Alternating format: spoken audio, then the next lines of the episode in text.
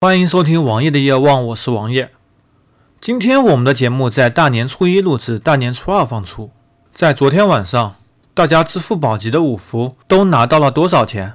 王爷我一个号两块多，一个号一块多。朋友圈里的人基本上都是在一块多或者两块多的，最高有出现五块零八分。这样看来，一共一个多亿的名额，支付宝实际支出金额肯定是超过两个亿的。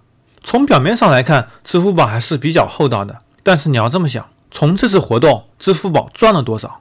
首先，支付宝让你加了好友，从而支付宝可以更好的做社交。其次，发红包的钱并不是支付宝自己出的，而是赞助了一些企业，比如说有阿里巴巴旗下的优酷土豆，有网商银行，他们都是所谓的赞助商。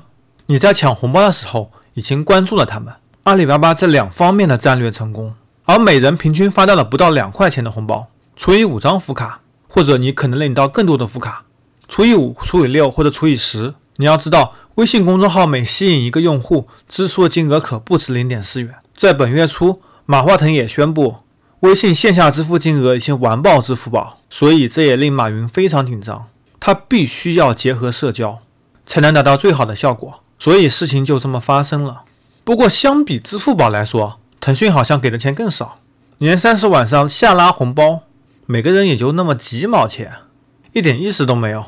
但是腾讯的主要目的是，除了微信支付，他还想把 QQ 的支付给利用起来。毕竟现在很多年轻人都只有 QQ 而没有微信，微信是个老龄化社会。